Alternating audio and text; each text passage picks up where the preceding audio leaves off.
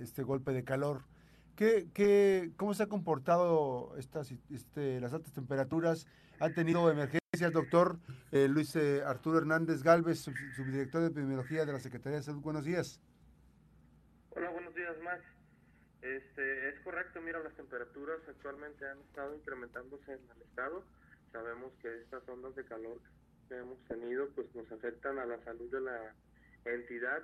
Todos somos susceptibles a estos cambios de temperatura y pues sabemos que que vivimos en un estado pequeño y calientito. Entonces, este este tipo de aumento de temperaturas nos impacta de cierta manera en las enfermedades diarreicas y en enfermedades que pueden ser transmitidas por los alimentos, como precisamente pueden ser estas enfermedades gastrointestinales, así como aquellas que pueden estar ocasionadas por deshidratación, este, golpes de calor, incluso eh, quemaduras solares en, en la piel eh, por esto es lo que nosotros tenemos que estar este, realizando los métodos preventivos para poder este, disminuir la incidencia de estas enfermedades en toda la población y que dentro de esta temporada de calor pues estemos lo mejor posible para evitar algún daño a la salud que, que pudiera generar un alto índice de, de, enfermedades y que inclusive pudieran llegar a desenlaces fatales como puede ser la, la muerte porque eh, pues debemos de, tener presente que todo este tipo de enfermedades con,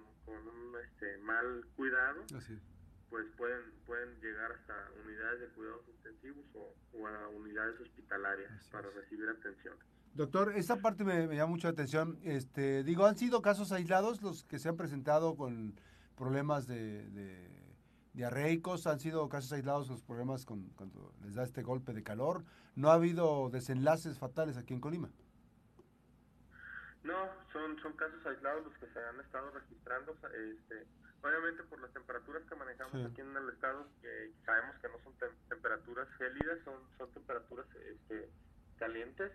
Eh, son, son las temperaturas que siempre todo, en, en, todo el año estamos oscilando entre los 25 y los 32 grados, pero ahora sí con esta ola de calor pues hemos llegado incluso hasta los 40, 41 grados de, de temperatura. Eh, afortunadamente los casos que se han estado presentando pues son este aislados. En el caso de golpes de calor no hemos registrado casos de golpes de calor en, la entidad. Este, y todos los, los casos de, enfermedades gastrointestinales eh, que han ocasionado enfermedades diarreicas se han estado manejando de, una manera adecuada a través de los primeros, eh, del primer nivel de atención, que son los centros de salud, y no han requerido de hospitalizaciones.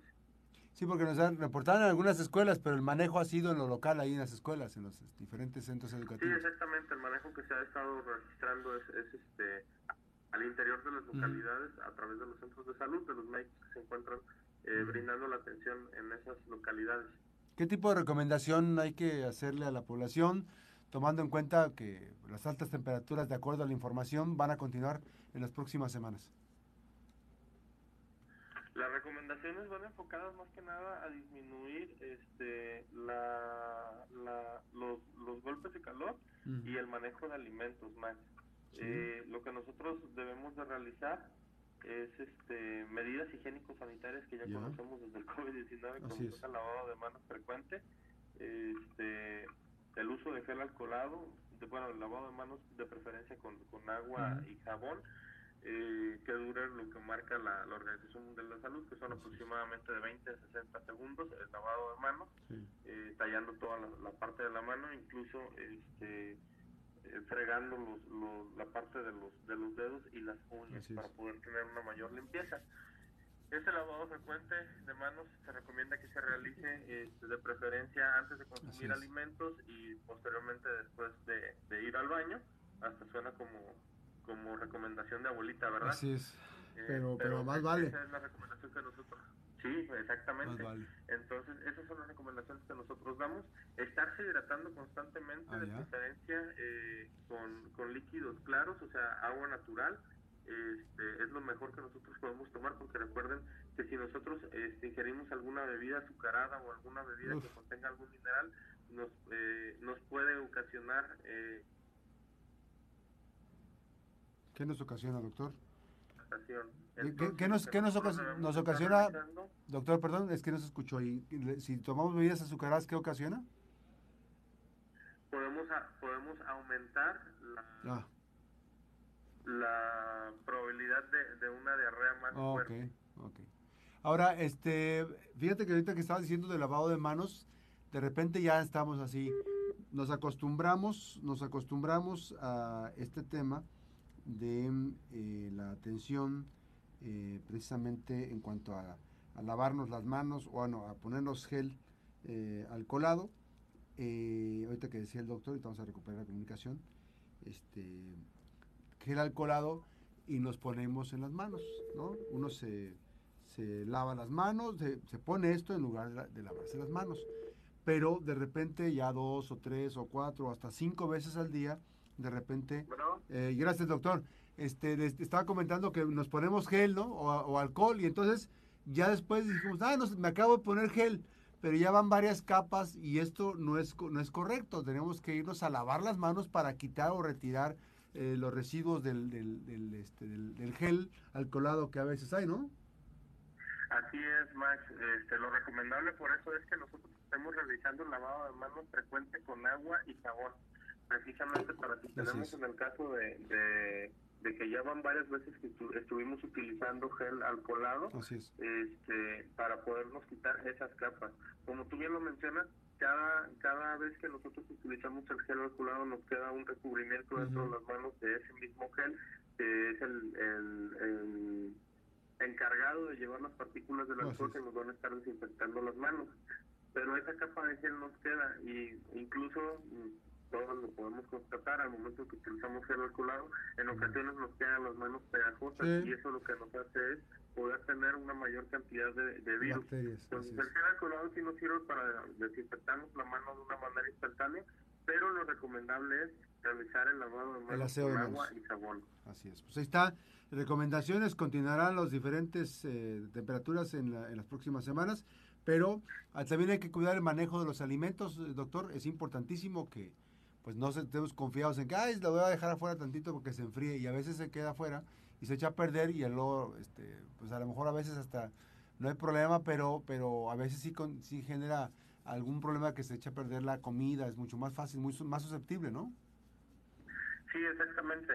Eh, debemos de cuidar el manejo de los alimentos porque con estas altas temperaturas es muy probable que, que la reproducción de las bacterias y los virus que se encuentran de, de esos alimentos crudos eh, tenga una mayor replicación.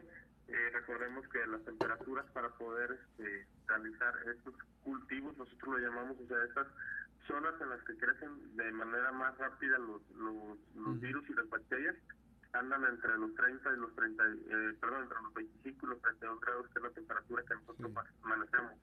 Entonces, para poder disminuir esta cantidad de virus, lo que nosotros debemos hacer es que si tenemos un alimento congelado y lo vamos a descongelar, o una, al momento de la, descongelación que se cocine inmediatamente a, altas temperaturas, o que lo dejemos descongelando dentro de un refrigerador, sacarlo del congelador y descongelarlo en la parte baja de un refrigerador para que eh, la disminución de la temperatura y el proceso de descongelamiento sea más paulatino y no propicie el crecimiento de las bacterias. Todos los alimentos antes de consumirlos nosotros debemos de lavar nuestras manos y limpiar todos los utensilios de cocina que vamos a utilizar para poder evitar que se contaminen los alimentos que vamos a estar cocinando. Incluso debemos de separar los alimentos entre crudos y cocidos, este, por así decirlo. Si voy a cocinar este, una, una carne, eh, nosotros debemos de, por ejemplo, picar la carne o hacerle el procedimiento que le vayamos a hacer y ponerlo a, a, la, a la cocción y lavar todos los, utensilios que nosotros tenemos para poder poner otro alimento dentro de esa tabla. O picar otro alimento con esos cuchillos que estuvimos picando la, la carne para evitar el arrastre de bacterias y que se pueda contaminar la comida. Sí, además de, preferencia en esta temporada de calor, pues no consuman alimentos crudos, este, porque es más propicio que podamos adquirir alguna enfermedad gastrointestinal. Todos los alimentos que sean pasados por un proceso de cocción a altas temperaturas.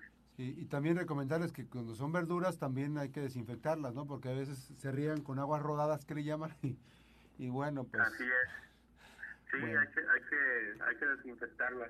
Y en el caso de que presenten algún síntoma este, que sea compatible con alguna enfermedad gastrointestinal, que presenten dolor estomacal, vómitos, náuseas, eh, dolor de cabeza, eh, evacuaciones diarreicas en más de cinco de 5 evacuaciones en menos de 24 horas.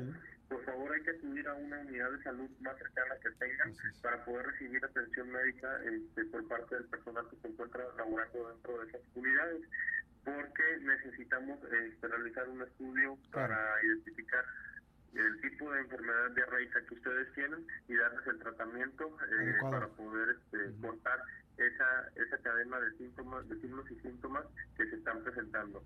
Recuerden, siempre se los digo en cada entrevista, no es bueno automedicarlos, acudan a las unidades de salud, ahí se encuentra el personal capacitado para brindarles la mejor atención posible y manténganse hidratados. En esta temporada de calor hay que hay que encontrarnos de preferencia en lugares eh, frescos, en lugares sombreados, este hay que utilizar protector solar para evitar las quemaduras solares. Si vamos a utilizar el carro este, que dejamos estacionado al rayo del sol y son aproximadamente las 2, 3 de la tarde, hay que ventilarlo para poder intentar, para evitar un, choque térmico que nos pudiera ocasionar un golpe de calor.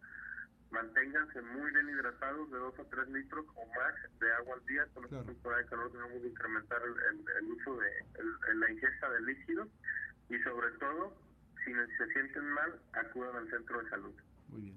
Gracias, doctor. Recuerden que el diagnóstico es la vía correcta, ¿no? El mejor, el mejor aliado para una mejor evolución de algún padecimiento. No pasa que del diagnóstico diga no tiene nada, pues es mejor que te lo diga un especialista a que estén utilizando remedios caseros que a veces pueden poner en riesgo la vida de las personas. Gracias, doctor. Así es. Gracias, Max, que estés muy bien. Saludos. Gracias, buenos días. Recuerden que las buenas noticias también son noticia. Vamos a hacer una breve pausa. Platicamos con el doctor Luis Arturo Hernández Galvez, subdirector de epidemiología de la Secretaría de Salud. Vamos a regresar con más información y vamos a platicar sobre esta convocatoria Talentum Mujeres Civitas. Regresamos.